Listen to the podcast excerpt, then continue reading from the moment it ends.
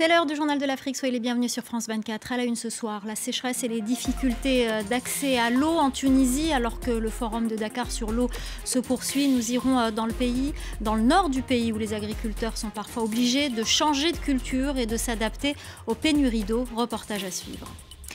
La réaction du gouverneur militaire de la province de Litouri en période d'état de siège, pour lui, la décision de Médecins sans frontières de suspendre deux de ses projets va faire peur à la population. MSF déplore le manque de sécurité pour ses employés et ses patients. Nous serons à Kinshasa dans ce journal.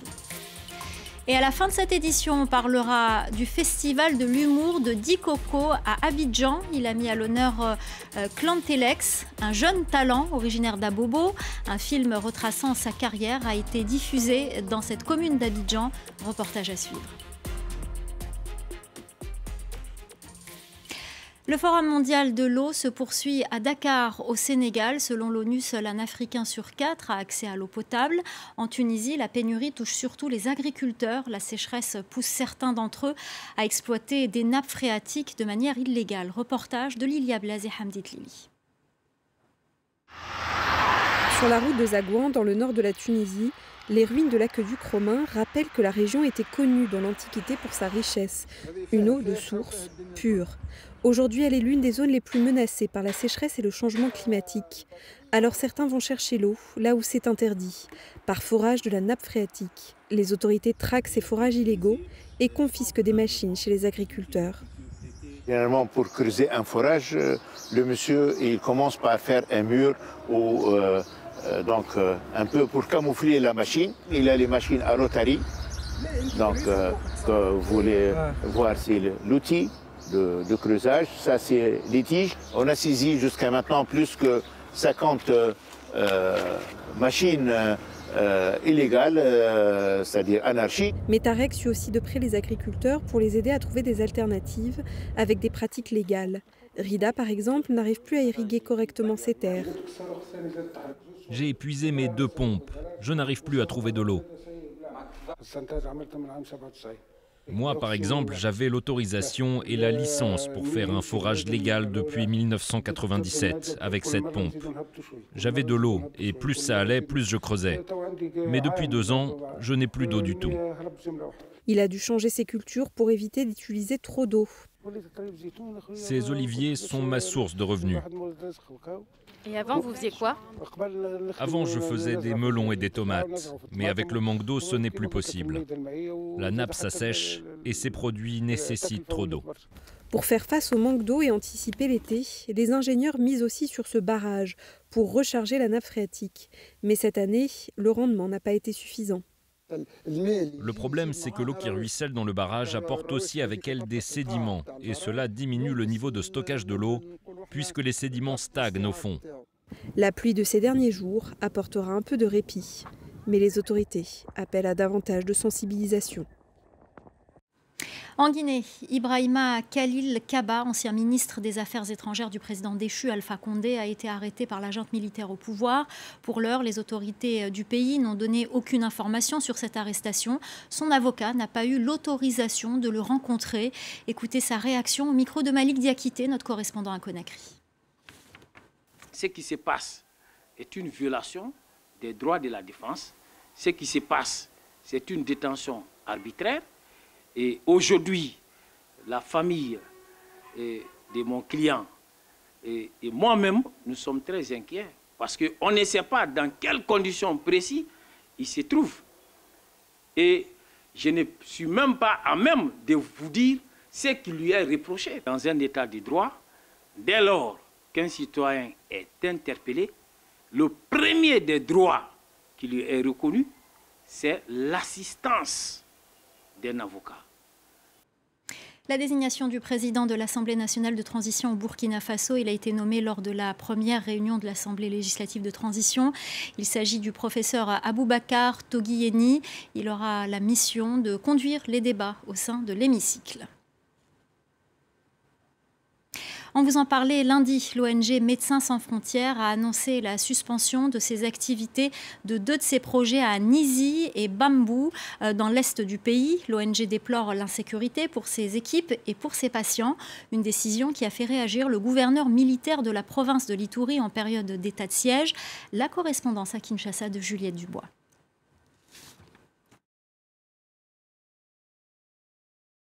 Louboyan Kachama, gouverneur militaire de l'Itourie. Il estime qu'en se retirant, l'organisation va faire peur à la population et créer la panique. Pour rappel, Médecins sans frontières a décidé d'arrêter ses activités à Nizi et Bambou après une attaque contre ses équipes en octobre dernier. Deux employés avaient été grièvement blessés dans l'embuscade. L'organisation déplore le climat d'impunité dans cette partie du pays. Le gouverneur euh, militaire de cette province sous état de siège affirme, lui, que les responsables de l'attaque contre l'équipe de MSF avaient été identifiés.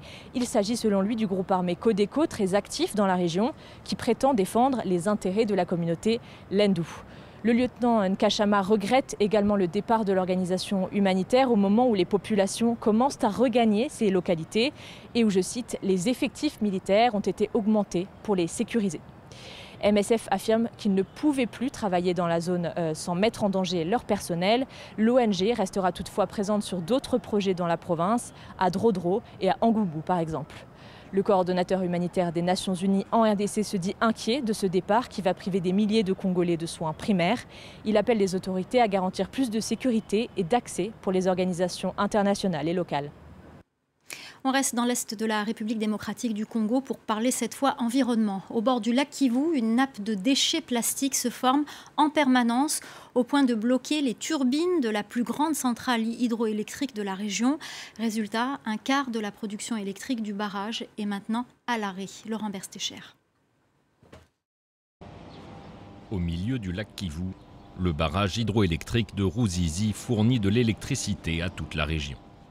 Mais depuis fin janvier, une de ces quatre centrales est à l'arrêt, après avoir été endommagée par des montagnes de déchets plastiques que le barrage attire comme un aimant. Tous les déchets qu'on jette dans le lac ou dans la rivière viennent échouer ici, quel que soit l'endroit où on a jeté ça. Même à Goma, les déchets qu'on jette là-bas, c'est question seulement du temps. Aspirés par le barrage, les déchets viennent s'y entasser jusqu'à 14 mètres de profondeur et engorgent les turbines. Pour s'en débarrasser, la Société nationale d'électricité dit faire appel à des plongeurs. Mais au quotidien, le nettoyage est réalisé avec une simple barque et un sac poubelle. Ça fait 13 ans que je fais ce travail de nettoyage tous les jours. Je n'ai même pas les outils nécessaires, c'est un vrai problème. La Société nationale d'électricité dit avoir lancé une campagne de sensibilisation pour encourager les populations à ne plus déverser leurs déchets dans le lac ou les rivières environnantes. Nous sommes en train de sensibiliser la population, hein, d'éviter de jeter ces déchets dans les caniveaux. C'est vraiment dangereux pour euh, les machines. Pour s'attaquer au problème, les autorités locales disent proposer aux ménages de venir ramasser leurs déchets chez eux mais à un coût avoisinant les 5 dollars par mois, de nombreux habitants ne peuvent pas se le permettre. Au Libéria, la Chambre des représentants a adopté à l'unanimité un projet de loi exigeant aux mères aptes d'allaiter leur enfant jusqu'à l'âge de 6 mois. Les objectifs de ce projet de loi sont nombreux, mais sur place, il suscite déjà des réactions de la part des militantes féministes. Les précisions de notre correspondante dans la région, Anan Ferjani. L'allaitement maternel ne sera plus une option mais une obligation pour les mères aptes au Libéria. Une décision qui intervient pour contrer les fausses informations sur l'allaitement diffusées par des marques de lait en poudre. Le projet de loi a également un objectif économique. Le recours à des laits inadéquats coûte au Libéria 200 000 dollars par an. Selon un rapport de l'UNICEF de 2020, lorsque les laits ne sont pas adaptés, ils provoquent des diarrhées, des pneumonies et du diabète de type 2 chez certains enfants. Alors cette loi ne s'appliquera pas euh, aux femmes qui se trouvent dans incapacité physique d'allaiter. Pourtant, euh, certains militants féministes pointent du doigt ce projet de loi. Pour elles, il s'agit euh, d'une atteinte à leur liberté. Je pense que nous devons vraiment travailler pour éduquer nos mères et aussi nos grands-mères, celles qui détiennent ces valeurs, et éduquer les jeunes générations à l'allaitement exclusif.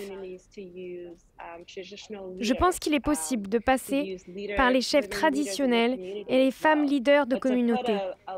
Mais imposer l'allaitement à des femmes qui croient simplement qu'elles font ce qu'il y a de mieux pour leurs enfants, je ne pense pas que ce soit la solution. Ce projet de loi intervient alors que la malnutrition infantile fait des ravages dans le pays où seulement 55% des mères allaitent leurs enfants. La troisième édition du Festival de l'humour de Dikoko à Abidjan. Et c'est le quartier populaire d'Abobo et l'une de ses stars qui était à l'honneur avec la toute première projection du film J'irai faire rire les Blancs, un documentaire qui retrace le parcours de l'humoriste Clint Telex. Reportage d'Anan Ferjani et Samuel Bernard. L'histoire d'un abobolé projeté pour la première fois à Abobo. Le documentaire J'irai faire rire les Blancs retrace le parcours d'un jeune humoriste depuis son quartier du nord d'Abidjan au Festival de l'humour de Montreux. Sa toute première représentation en Europe où il n'hésite pas à tourner le public en dérision. Pardon, mais en fait, la Suisse, j'aime pas trop. Trois ans après sa rencontre avec le comédien, pour Jean-Charles, réalisateur du film, ce retour aux sources était une évidence. De présenter le documentaire ici, c'est assez incroyable quoi. pour moi, c'est euh, très émouvant en fait. je trouve ça génial en fait que la culture aille vers les quartiers euh, dont on parle pas beaucoup en fait. Un moment de convivialité et d'espoir pour les riverains, venus nombreux soutenir la star du quartier. Bon, sincèrement, c'est l'un de mes frères, vraiment, j'ai apprécié. C'est pourquoi je suis venu ce soir pour venir suivre. Il y a beaucoup de ses amis qui sont assis, donc ça nous encourage tous à vraiment croire à notre avenir. À Bobo, c'est le quartier, on dit que le plus populaire, bien quartier pauvre. Vous-même, vous voyez, on est peuplé, on n'est pas trop pauvre que ça. Faire connaître les jeunes talents dans son pays, c'est aussi la mission que s'est donnée Clantélex, le comédien qui croit fermement en l'avenir du stand-up en Côte d'Ivoire. L'humour en Côte d'Ivoire, c'est vraiment quelque chose qui est facteur de, paix, facteur de réconciliation et même qui est facteur de, par exemple moi, qui est facteur de, de sensibilisation en fait, parce qu'avec l'humour, on est capable de mettre des problèmes sur la table, de dire qu'il y a telle chose qui ne marche pas, il y a telle chose. L'humour, un moyen léger d'aborder les sujets sensibles, un outil de réconciliation que Clantélex compte bien utiliser dans son pays et au-delà. Voilà, c'est la fin du journal de l'Afrique. Merci aux équipes en régie. Merci à Amine Babaïssa, à Laura Dibiadzio, à, Sarah Verpio, à Sacha Verpio, à Muriel Martinez-Roy et à nos correspondants sans qui ce journal n'aurait pas pu se faire. À bientôt.